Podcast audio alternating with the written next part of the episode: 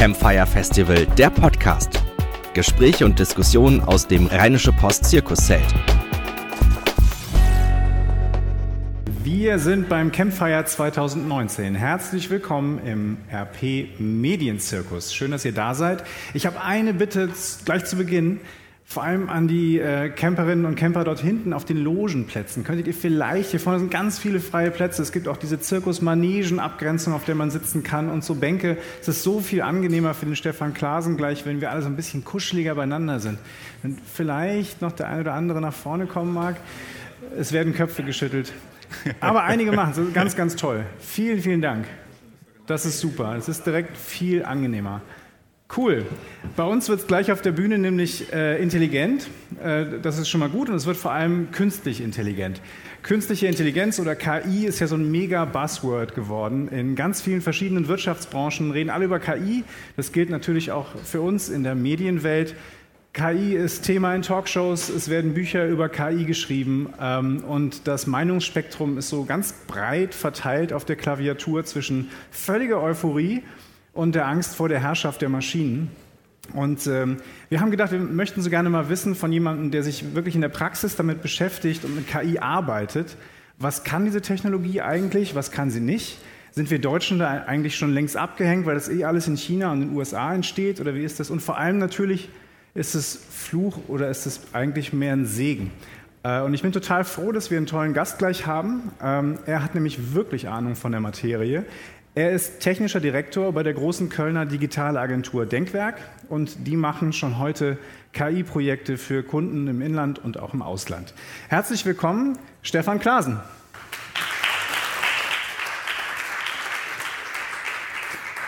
Auch von mir nochmal ein herzliches Hallo. Schön, dass Sie trotz dieses anstrengenden Wetters alle noch da sind.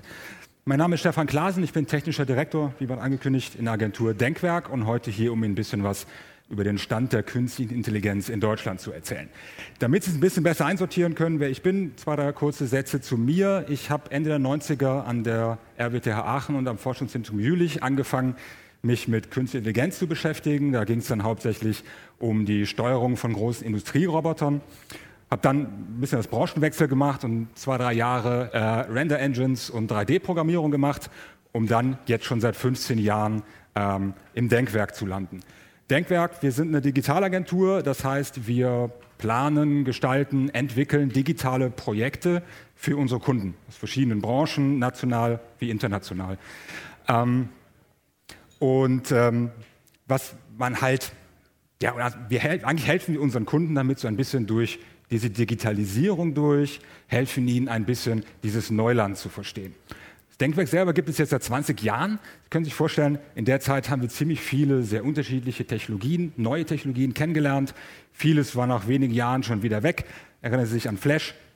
Ähm, andere Sachen sind einfach gekommen, um zu bleiben. Und genau so eine Technologie ist aus unserer Sicht definitiv die künstliche Intelligenz. Das heißt, ähm, seit drei oder vier Jahren, jetzt sind wir selber schon dabei, als Firma uns mit künstlicher Intelligenz für unsere Kunden, für Kundenprojekte zu beschäftigen. Und so seit ein oder zwei Jahren stellen wir fest, dass das Thema immer öfter auch in der Öffentlichkeit, jenseits der Fachpresse, sage ich jetzt mal, vorkommt. Wenn man sich diese Berichte jetzt mal so ein bisschen anschaut, da kommen wir auf diese Hype-Geschichte, ähm, wenn man sich das so ein bisschen anschaut, stellt man meistens fest, dass das zwei verschiedene Arten von Berichterstattung ist. Das eine beschreibt die künstliche Intelligenz als unglaubliche Utopie. Ja, da heißt es, dass die künstliche Intelligenz unser ganzes Leben umkrempelt, unsere Arbeit vollständig verändert, wir vielleicht nie wieder arbeiten müssen, bedingungsloses Grundeinkommen und so weiter.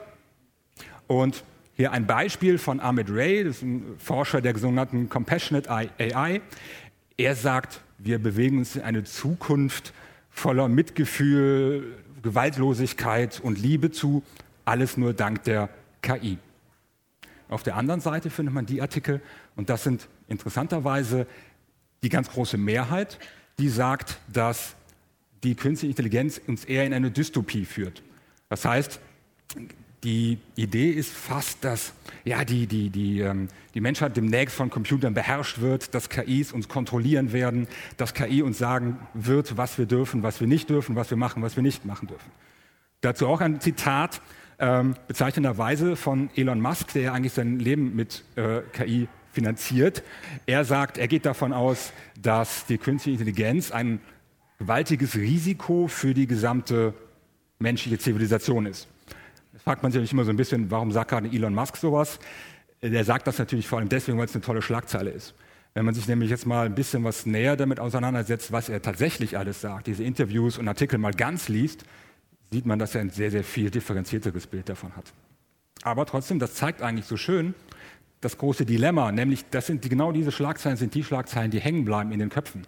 Und das ist genau das, wo wir so ein bisschen das Gefühl haben, entweder diese Dystopie oder diese Utopie zu haben und beides aus unserer Sicht eigentlich nicht die Wahrheit ist. Woher kommt denn jetzt gerade diese, diese extreme, ähm, der, der, der Überhang an diesen, an diesen unglaublich negativen Artikeln? Ich persönlich glaube, das ist eine Mischung aus Zukunftsangst, vielleicht ein bisschen Angst vor Veränderung, aber vor allem auch so ein bisschen Übertragung und vielleicht auch Missverständnis, weil man gar nicht so genau weiß, was es mit dieser KI eigentlich auf sich hat. Immer wenn man mit Leuten, die sich jetzt nicht wirklich damit auseinandersetzen, über KI spricht, kommt sehr schnell Themen aus Hollywood, Science-Fiction-Literatur und so weiter. Sie denken an Terminator, Skynet, an ähm, Odyssee im Weltraum, an Colossus damals, wo es immer um künstliche Intelligenzen geht, die die Menschheit unterwerfen, unterjochen. Und das ist ein ganz großer Trugschluss, weil das, was da beschrieben wird, nennt sich wissenschaftlich starke KI. Starke KI bedeutet, das ist eine Art allmächtige Intelligenz, die fast alle Bereiche, die ein Mensch auch kann, selber auch beherrscht. Aber die gibt es gar nicht. Also da sind wir noch so, so, so, so weit von weg, dass wir gar nicht drüber reden brauchen. Über was wir reden aktuell ist ausschließlich die sogenannte schwache KI. Schwache KI bedeutet, das ist ein System, ein Algorithmus, ein Modell, eine Intelligenz, die kann genau ein Ding. Das besonders gut, aber eben nur ein Ding. Go spielen, Schach spielen, Autofahren, Gesichter erkennen und so weiter. Und das hat alles überhaupt nichts mit dieser Angst in Anführungszeichen zu tun, die wir vor der starken KI haben. Die gibt es tatsächlich ausschließlich jetzt in der Science Fiction. Vielleicht hilft es so ein bisschen nochmal sich anzuschauen, was Künstliche Intelligenz eigentlich ist. Lustigerweise gibt es dafür nämlich gar keine echte Definition, die so wirklich ähm, standhalten würde, sondern die einzige Definition ist, dass künstliche Intelligenz versucht, mit künstlichen Mitteln menschliche Intelligenz nachzubilden. Jetzt kann man sich natürlich lange darüber streiten, was ist eigentlich menschliche Intelligenz? Ähm, und daran sieht man schon, wie schwer es ist, über künstliche Intelligenz zu diskutieren. Ich habe jetzt heute vor allem Beispiele mitgebracht, die zeigen sollen, dass KI bei uns längst existiert, dass sie längst real ist, dass sie längst wunderbare Dienste für uns alle tut, von, der wir vielleicht, von denen wir vielleicht gar nicht so viel wissen. Meine Hoffnung ist, damit so ein bisschen gegen den sowohl total utopischen als auch den total, vor allem auch gegen diesen total dystopischen Ideen von KI entgegenzuwirken. Die erste Gruppe, ich habe das jetzt weniger technisch gruppiert, als vielmehr so von, von was tut KI für unsere Gesellschaft sortiert. Das erste, was ich habe, ist künstliche Intelligenz, die im Hintergrund wirkt. Also da, wo wir sie gar nicht wahrnehmen, da, wo auch eigentlich niemals irgendetwas in der Nicht-Fachpresse veröffentlicht wird. Sie werden lange suchen müssen, bis Sie etwas von dem, was ich gleich erzählen werde, auf Spiegel Online finden oder in Bild.de oder von mir aus auch äh, in normalen Talks im Abendprogramm. Weiß eigentlich ja nicht, warum, es, warum das so ist, aber jetzt haben wir die Gelegenheit. Erstes Beispiel, das sind jetzt alles Beispiele, die ziemlich aus der Industrie sind. Ich, weil das dann ganz oft auch so Industrie- und Firmengeheimnisse sind, kann ich Ihnen da jetzt auch gar nicht so viele Namen und Systemnamen nennen. Ähm, werde das ein bisschen allgemeiner beschreiben. Das erste Thema ist Predictive Maintenance, sowas wie ähm, vorhergesagte Wartung oder Instandhaltung, kann man das grob übersetzen.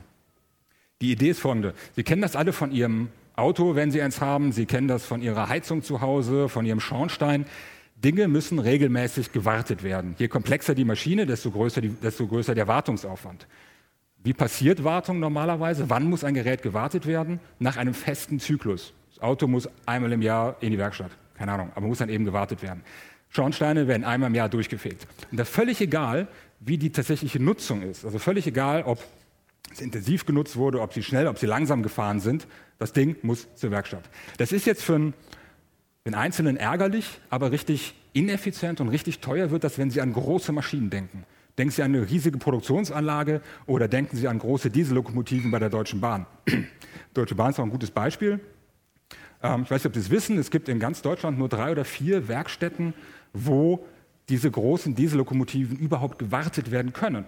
Das heißt, was passiert? Einmal im Jahr werden alle Güterlokomotiven durch halb Deutschland gekarrt, um in diesen Werkstätten auseinandergenommen oder zusammengebaut zu werden. Völlig unabhängig davon, ob das in dem Moment überhaupt sinnvoll ist. Können Sie sich vorstellen, riesiger, super ineffizient, super teuer und eigentlich hat keiner was davon.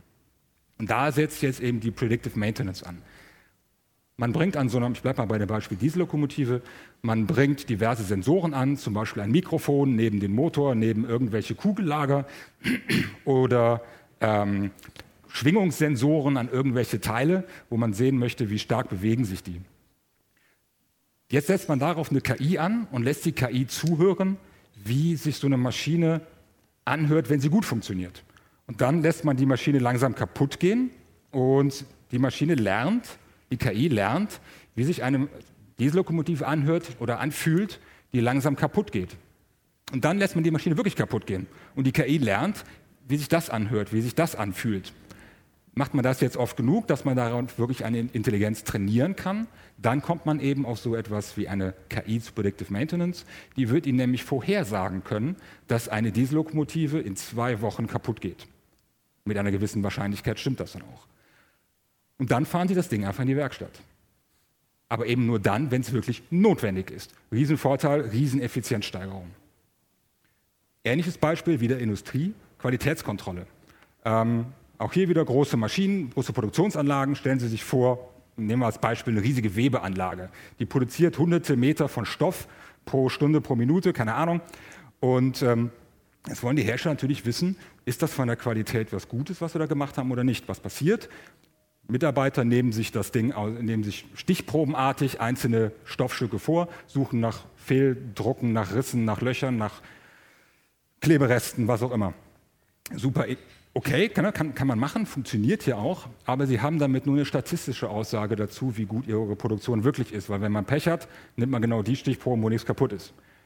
Trainiert man darauf jetzt eine KI, also das heißt, man hängt zum Beispiel Kameras über die produzierten Stoffbahnen und ähm, trainiert die KI auf Fehlerbilder, auf Risse, Löcher, Farbfehler und so weiter, dann kann die künstliche Intelligenz das selber erkennen. Und zwar technisch beliebig skalierbar so schnell und so oft und so viel sie wollen. Das heißt, wir haben am Schluss keine statistische Aussage über meine Qualität in der Produktion, sondern eine hundertprozentige, weil die KI sich jeden Zentimeter produzierten Stoffes angesehen hat. Das waren jetzt zwei Beispiele aus der Industrie, wo künstliche Intelligenz etwas übernimmt, was der Mensch so jetzt eigentlich gar nicht machen kann, zumindest nicht in der Geschwindigkeit, nicht mit der Vollständigkeit, nicht mit der Qualität. Eine andere Gruppe von KI-Beispielen, die ich mitgebracht habe, da geht es jetzt eher darum, dass Menschen unterstützt werden mit dem, was sie tun. Es gibt ja auch da wieder diese dystopischen Ideen, dass irgendwann es so weit kommt, dass KIs entscheiden, ob wir operiert werden, ob wir eine Versicherung bekommen, ob wir einen Kredit bekommen. Das ist natürlich wirklich eine sehr dystopische Vorstellung, aber das wollen wir, natürlich, das wollen wir ja gar nicht und darum geht es auch nicht. Denn was wir machen können, ist, wir können KIs erschaffen oder KIs trainieren, die den Menschen in der Entscheidungsfindung unterstützen, sodass am Ende es immer wieder der Mensch ist, der etwas entscheidet. Und die KI hilft ihm lediglich, diese Entscheidung zu treffen.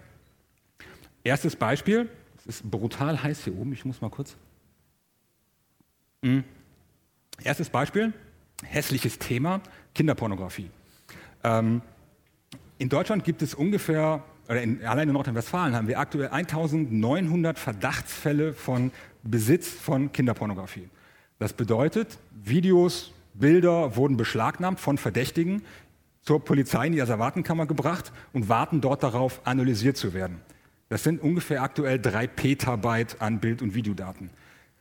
Da gibt es aber auch nur wenige Polizeibeamte, die tatsächlich diese Analysen machen, die sich wirklich Bild für Bild, Video für Video, Minute 1 bis Ende anschauen, um herauszufinden, ist da wirklich strafrechtlich relevantes Material dabei. Sie können sich vorstellen, das ist eine brutale psychologische Belastung, die eigentlich ähm, ja, keiner machen will, logisch. Sie können sich aber auch sehr gut vorstellen, dass das sehr lange dauert. Ja, also durchschnittlich am Tag schafft jemand, man sagt so 400 Bilder. Danach ist die Aufmerksamkeitsspanne weg und von den psychischen Belastungen mal ganz zu schweigen. Wenn man jetzt noch weiß, dass es nach deutschem Recht notwendig ist, die Beweissicherung schnell zu machen, weil man sonst das Beweismaterial zurückgeben muss, unbe unbetrachtet zurückgeben muss, erkennt man eigentlich ganz schnell das Problem.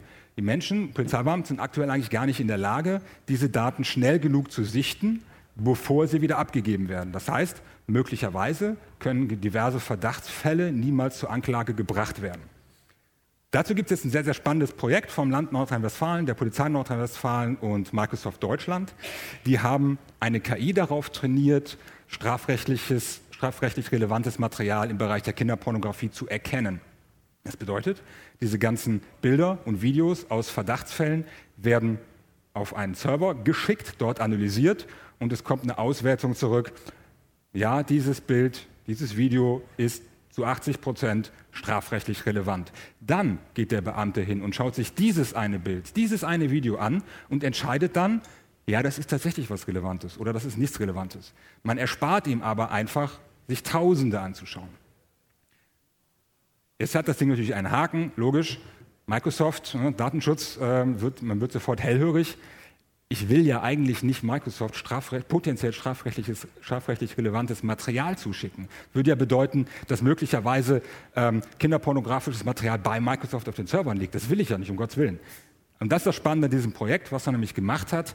Man hat diese Bilder vor dem Verschicken, also auf Polizeiseite vor dem Verschicken an Microsoft, extrem bildbearbeitet, sage ich mal, sodass auf dem Bild nichts mehr vom, eigentlich nichts mehr erkennbar ist, was wirklich irgendeine Relevanz hätte. Man hat jetzt aber, man hat jetzt also die KI von Microsoft nicht auf tatsächlich kinderpornografisches Material trainiert, sondern auf diese extreme Verfremdung. Und trotzdem ist die KI in der Lage, dieses verfremdete Material jetzt zu durchsuchen und erkennt dann darin etwas, was, könnte man es zurückverwandeln, ähm, strafrechtlich relevant sei. Man umgeht hier also sehr elegant das Thema ähm, Datenschutzproblematik und hat trotzdem einen extremen Mehrwert ähm, für Polizisten, für die äh, Staatsanwaltschaft und damit letztendlich für uns alle, um solche Materialien einfach rechtzeitig durchsuchen zu können. Wilder Ritt. Nächstes Beispiel, medizinische Diagnosen. Ähm, auch hier, Sie, erkennen, Sie kennen das vielleicht, wenn Sie regelmäßig, zu, oder andersrum, man kennt es eigentlich auch hier wieder aus dem Fernsehen, ähm, der schlaue Oberarzt hält ein, ähm, eine, ein, irgendeine Aufnahme gegen das Licht, sieht sofort, alles klar, das Krebs, zack, operieren. So einfach ist das natürlich nicht. Da ist, steckt sehr, sehr viel mehr Erfahrungsschatz drin, das ist sehr viel, na, vielleicht, eventuell, könnte, ich bin mir nicht sicher. Was man jetzt machen kann, ist, man kann auch hier eine künstliche Intelligenz schaffen, die dem Arzt dabei hilft, wie so eine Art zweite Meinung eigentlich einzuholen, die dem Arzt dabei hilft, zu entscheiden, ob das jetzt etwas ist, was operiert werden muss oder nicht. Ähm, vielleicht kennen Sie das, ich persönlich kenne es, weil ich fürchterlich viele von diesen muttermalen Leberflecken habe und damit regelmäßig zur Untersuchung gehe. Ähm, der Arzt geht hin, guckt sich die alle ganz genau an und sagt, ja, könnte was, ja, vielleicht ist das was, vielleicht ist das nichts. Das wäre jetzt erstmal nur seine Meinung. Ich vertraue ihm, das wird schon alles passen. Aber wie schön wäre das denn, wenn er gleichzeitig eine KI hätte, der er die gleichen Bilder auch zeigt und die ihn dann in seiner persönlichen Meinung entweder bestärkt oder vielleicht sagt, nee, du guck lieber noch nochmal hin, ich könnte mir vorstellen, das ist was anderes. Ganz spannend, Experiment dazu hat die Uniklinik Heidelberg gemacht, letztes Jahr. Genau sowas, ähm, da ging es auch eben um Haut, Hautkrebsdiagnose. Und ähm, die haben dann ganz, ganz viele Bilder von potenziellen äh, Hautkrebsfällen aufgenommen, aber auch viele ganz normale Fälle und haben diese Hunderten von Bildern, 58 Dermatologen, weltweit relativ führend auf ihrem Gebiet, war zugeschickt. Gleichzeitig hat man eine KI trainiert, das zu erkennen. Und Ende vom Lied, Ende vom Experiment war, dass nur in Anführungsstrichen 13 menschliche Dermatologen bessere Erkenntnisergebnisse hatten, als das die KI hatte.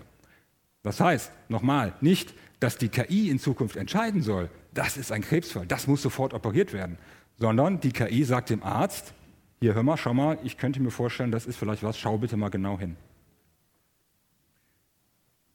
Drittes Beispiel. Ähm, viel kleiner, viel weniger dramatisch, viel weniger in unser Leben eingreifend, aber gerade deswegen schön. Nennt sich Bike Spector. Ähm, Sie kennen vielleicht diese, diese Leihfahrräder, die überall rumstehen. Man kann sich die einfach mieten, fährt los, stellt es wieder irgendwo ab, wo es einem gerade gefällt, fertig.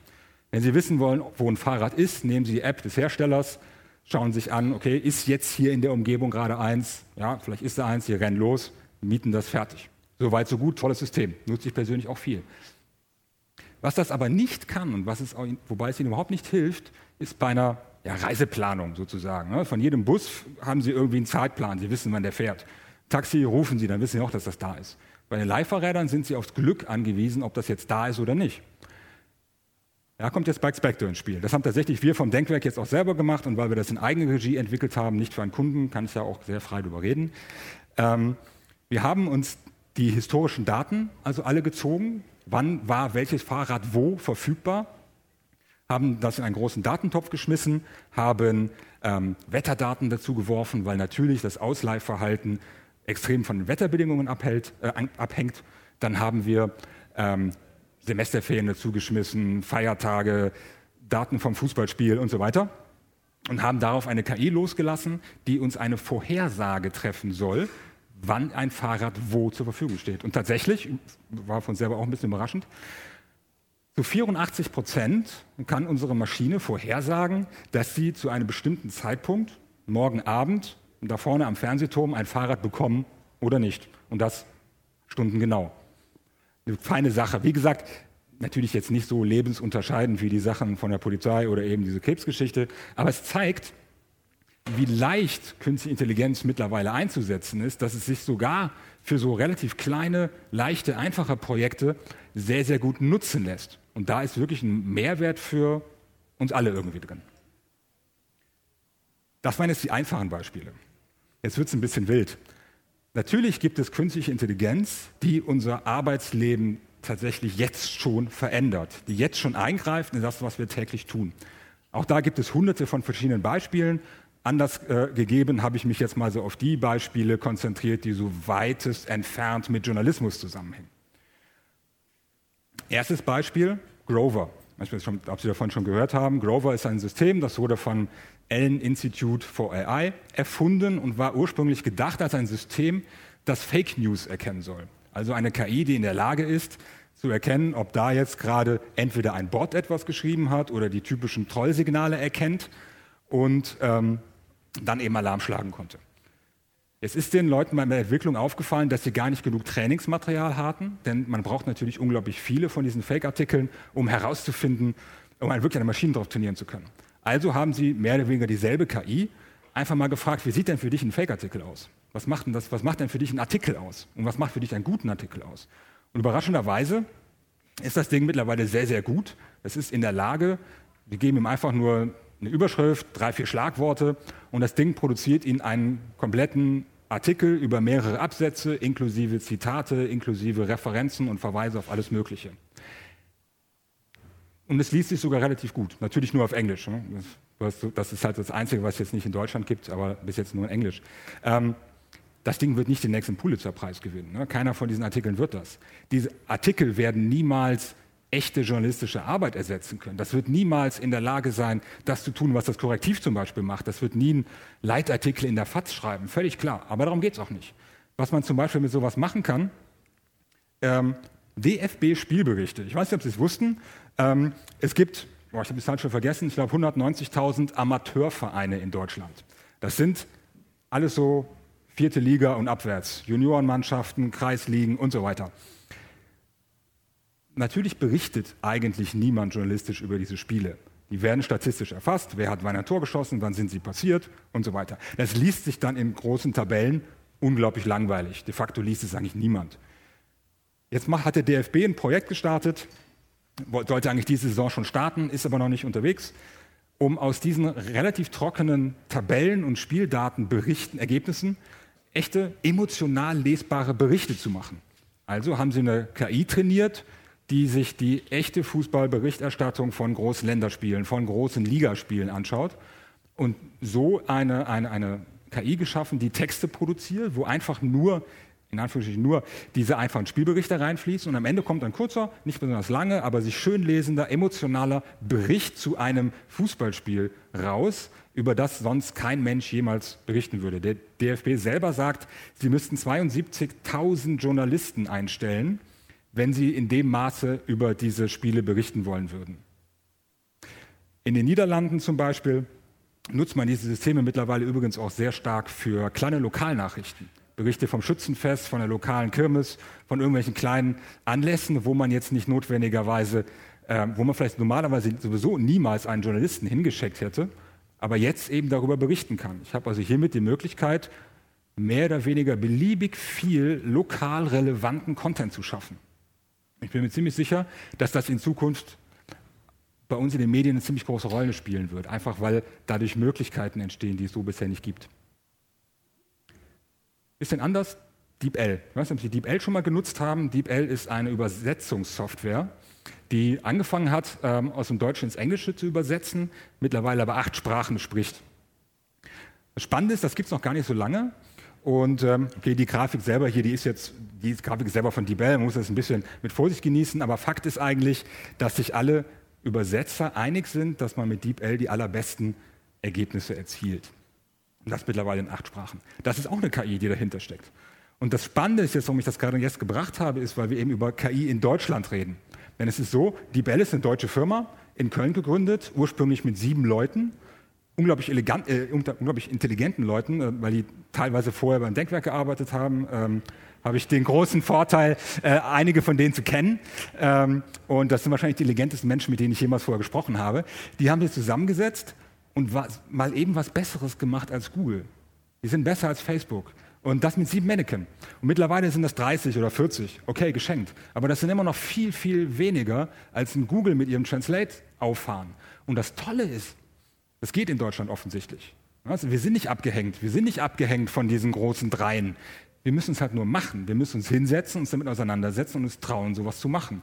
Die KI ist dadurch, dass es erstmal nur Algorithmen sind, die weltweit gleich verfügbar sind, weil es nur Mathematik und Informatik ist, die müssen wir schlau einsetzen, die müssen wir schlau anwenden, gute Datenbasen finden und es einfach machen. Und ich glaube, das können wir alle und das können wir auch in Deutschland. Wir sind zwar momentan da ziemlich abgehängt, das ist leider die Wahrheit, aber das ist jetzt nicht so, weil wir irgendwie blöder wären oder so, sondern einfach nur, weil wir es nicht tun. Oder vielleicht auch nicht trauen oder vor dem System KI irgendwie Angst oder Bedenken zu haben. Das waren jetzt drei Beispiele, die so ein bisschen zeigen sollten, wie KI in Zukunft unseren Arbeitsalltag verändern wird. Das ist Veränderung natürlich sowas, wo man nie weiß, ist das was Gutes oder ist das was Schlechtes. Die Beispiele, die ich gezeigt habe, kosten die vielleicht sogar Jobs? Brauchen wir weniger Journalisten? Brauchen wir weniger ähm, Übersetzer in der Zukunft? Ja, vielleicht. Kann passieren. Unser Leben, unser Arbeitsalltag wird sich ändern, unser Leben wird sich damit auch ändern. Aber das ist ja erstmal, so schlimm es für den einzelnen Betroffenen vielleicht auch sein mag, gesamtgesellschaftlich ist das was vollkommen Normales. Ich mache einen kurzen historischen Rückblick, 150 Jahre zurück oder länger. Ähm, die Älteren von Ihnen werden sich erinnern, ungefähr 1860, erste industrielle Revolution. Mechanisierung wurde erfunden. Das hieß, Dinge, die vorher von Menschen in Handarbeit gemacht wurden, konnten auf einmal von Maschinen gemacht werden, sehr einfache Maschinen, aber von Maschinen. Effekt war, dass wo früher zehn Schmiede in zehn Dörfern gearbeitet haben, zogen diese zehn zusammen in eine kleinere Stadt oder eine größere Stadt, hatten eine große Maschine und arbeiteten für zehn Leute, mit zehn Leuten an diesem Ding, hatten den Output von 20 Leuten. Effekt, Menschen zogen von den Dörfern in die Städte. Riesige Veränderung eigentlich in der gesamten Gesellschaft. Vielleicht die größte in den letzten 200 Jahren. Nächste ähm, war ein paar Jahre später, also nagelt Sie mich bitte nicht auf den Zahlen fest, wann genau die waren, da gibt es fürchterlich viele historische Streitereien, was man jetzt als Anlass nimmt. Ähm, ich habe mich jetzt einfach mal für irgendeiner davon entschieden. 1920 ungefähr ging die zweite industrielle Revolution los, Automatisierung. Das heißt, diese Maschinen mussten nicht länger komplett vom Menschen bedient werden. Es war also nicht mal eine Dampflokomotive oder eine große Dampfmaschine, die unbedingt immer bedient werden musste, sondern die Maschinen haben teilweise automatisch gearbeitet. Denken Sie an Fließbänder zum Beispiel. Ne? Das war genau die Zeit, wo die erfunden wurden. Auf einmal, diese zehn Schmiede, von denen ich gerade erzählt habe, die wurden auf einmal nicht mehr gebraucht, weil einer hat gereicht, der dieses Förderband bedienen konnte, wo zehnmal mehr Arbeit erledigt wurde, wo zehnmal mehr produziert wurde, als diese zehn Leute vorher in Handarbeit oder in Maschinenarbeit gemacht haben. Wieder eine riesige Veränderung für unsere Gesellschaft. Die dritte industrielle Revolution, Digitalisierung. 1980er, 1960er kann man sich streiten. Ähm, wieder hat sich eine, eine, technische Revolution eigentlich stattgefunden und wieder sind, haben sich Berufe verändert. Diesmal waren es jetzt nicht mehr nur die des ungelernten Arbeiters, in Anführungsstrichen, sondern es war wirklich, es traf jetzt auf einmal Leute, die in Büros gearbeitet haben, die in Versicherungen gearbeitet haben. Denken Sie daran, wie viel weniger Briefe geschrieben werden, seit es die E-Mail gibt. Denken Sie daran, wie viel weniger von Hand über, über, aus Formular A in Formular B übertragen werden muss, seit ich das alles am Computer machen kann. Auch hier sind Jobs weggefallen. Hier haben sich Arbeiten verändert. Und ähm, das, glaube ich, zeigt so ein bisschen, dass das ein relativ normaler Prozess ist, was gerade passiert. Denn man kann das, wo wir jetzt stecken, die vierte Revolution nennen. Manche nennen dies dreieinhalbte oder sagen, wir dürfen das noch gar nicht sagen, weil wir das erst im historischen Kontext sehen dürfen. Geschenkt. Wir nennen es jetzt einfach mal die vierte Revolution. Denn hier passiert wieder etwas. Unsere Arbeit verändert sich wieder.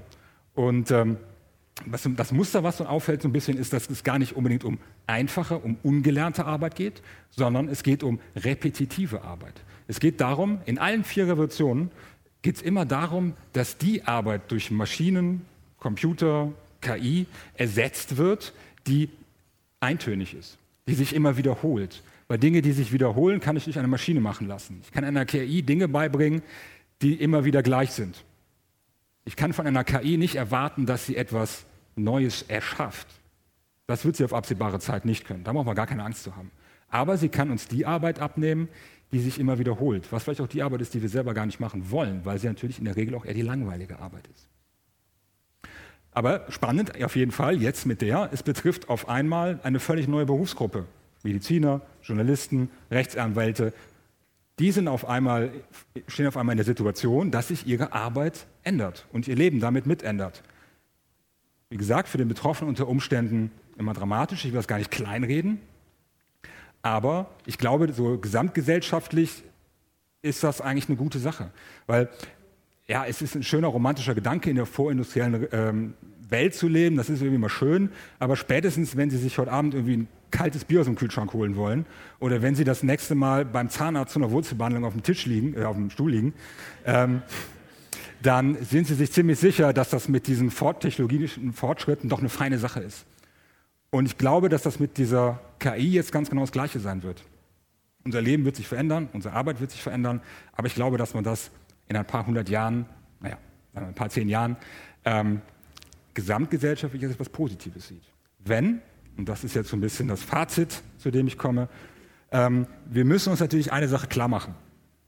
KI ist da, die wird nicht wieder weggehen, die verschwindet nicht. Ähm, KI ist aber auch nicht grundsätzlich etwas besonders Gutes oder etwas besonders Tolles. Sie ist aber auch nicht etwas Böses. Ich glaube, wir müssen von diesem Utopie- und Dystopie-Gedanken vollkommen wegkommen. Wir müssen uns klar machen, dass künstliche Intelligenz ein kompliziertes vielleicht, aber am Ende nur ein Werkzeug ist. Wie ein Brotmesser. Mit einem Brotmesser kann ich mein Brot schneiden, Brotmesser kann ich auch andere Sachen machen. KI ist ein sehr kompliziertes Werkzeug, keine Frage. Aber ich bin der festen Überzeugung, dass wir uns mit diesem Werkzeug auseinandersetzen müssen, dass wir es nicht verteufeln dürfen, dass wir nicht sagen dürfen, KI ist etwas Blödes. Wir müssen uns gleichzeitig aber die Skepsis behalten und sagen, ja, wir müssen schon hingucken, was KI denn kann. Was wollen wir damit machen? Das Ding ist nur das, wenn wir uns nicht öffnen für das Thema, wenn wir nicht anfangen, uns ernsthaft damit auseinanderzusetzen, dann haben wir auch keine Chance, die Veränderung, die gerade passiert, mitzugestalten. Und wenn wir die nicht mitgestalten, dann wird irgendjemand anders die für uns gestalten. Und ob dann dabei das rauskommt, was wir gut finden, sei es mal ganz dahingestellt. Wir sehen das ja, ein paar von, von diesen dystopischen Ideen sind ja tatsächlich Realität. Man denke an Chinas äh, Social Scoring System. Das wollen wir ja alle nicht. Aber ich kann auch nicht einfach hingehen und KI grundlegend ablehnen und sagen, ich will nie wieder was damit zu tun haben, weil das wird, dann macht diese Entscheidung jemand anders für uns. Und das ist eigentlich so ein bisschen ähm, das Fazit aus dem, was ich jetzt hier erzählt habe. Das ist auch noch, ich habe mit einem Zitat angefangen, ich ende mit dem Zitat. Es ist vielleicht gar nicht so sehr die KI, vor der wir Angst haben müssen, sondern der Mensch, der sie falsch einsetzt oder der Mensch, der sich keine Gedanken darüber macht und andere Leute entscheiden lässt, wo wollen wir sie einsetzen. Ich bin mit Sicherheit nicht der Mensch, der viel nach Regulierungen ruft, will ich eigentlich gar nichts mit zu tun haben. Aber vielleicht, vielleicht müssen wir im Bereich KI uns etwas überlegen, ein ethisches, ein moralisches System, wie wir dieses Werkzeug als Gesellschaft einsetzen wollen und wie wir es nicht einsetzen wollen. Nur, und das ist jetzt, wenn Sie sich irgendwas mitnehmen wollen, von dem ich alles gequatscht habe, dann ist das eins, bleiben Sie dem Thema offen gegenüber. versuchen Sie nicht in Schwarz oder Weiß zu denken, versuchen Sie nicht KI abzulehnen oder KI Hurra zu schreien, sondern bleiben Sie skeptisch, aber bleiben Sie offen für das Thema und lassen Sie uns gemeinsam die Veränderung, die hier gerade passiert, mitgestalten. So, damit bin ich relativ zeitig durchgekommen. Wenn Sie wollen. Okay, vielen Dank.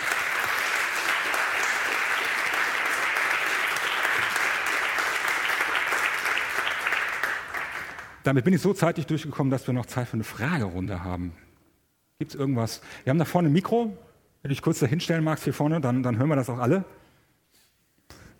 Ja, vielen Dank. Also was mich sehr interessieren ja. würde, ist gerade mit dem Vergleich zur industriellen Revolution hm? gab es da ja sehr, sehr viele Verwerfungen, hm? was unter anderem äh, dazu geführt hat, dass dann eine starke Arbeiterbewegung sich dafür eingesetzt hat, dass viele Menschen, die unter schwierigen Bedingungen leben, arbeiten mussten oder ihre Jobs verloren haben, mhm. dann doch wieder eine Zukunft hatten. So eine ähnliche Bewegung, so eine Frühphase erleben wir ja jetzt mit dem Aufkommen von populistischen Strömungen mhm. überall mhm. in der Welt und auch verschiedene Ideen, die dagegen diskutiert werden. Bedingungsloses Grundeinkommen, mhm. Steuer auf Maschinen, Effizienz. Da würde mich interessieren, Sie haben uns ja genau zu diesem Punkt hingeführt, was könnte die Antwort sein?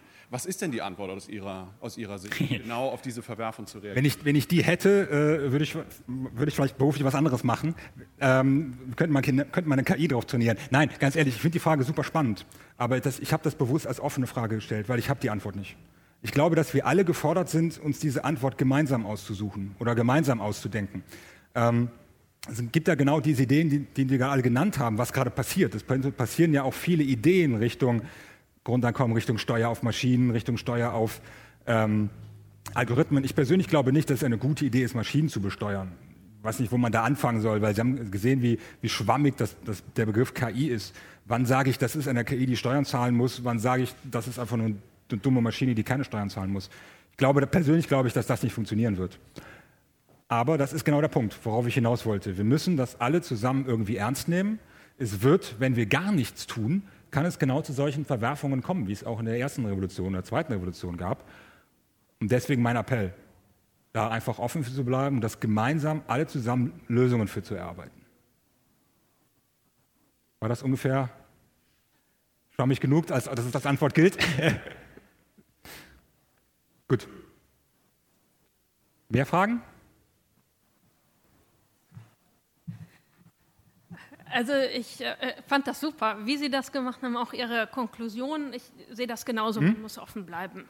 Äh, auch die Gefahren erkennen, aber ich sehe tatsächlich in meinem beruflichen Alltag, der in der Finanzbranche liegt, hm? wie der Hype darauf liegt. Sprich, ganz oben, die Manager finden das super, die sehen, wie sie dadurch noch mehr Effizienzgewinn hm? haben. Dann werden irgendwelche Projekte aus dem Boden gestampft und da wird dann was gemacht, was Sie sagten, die Maschine, die muss ja lernen. Mhm.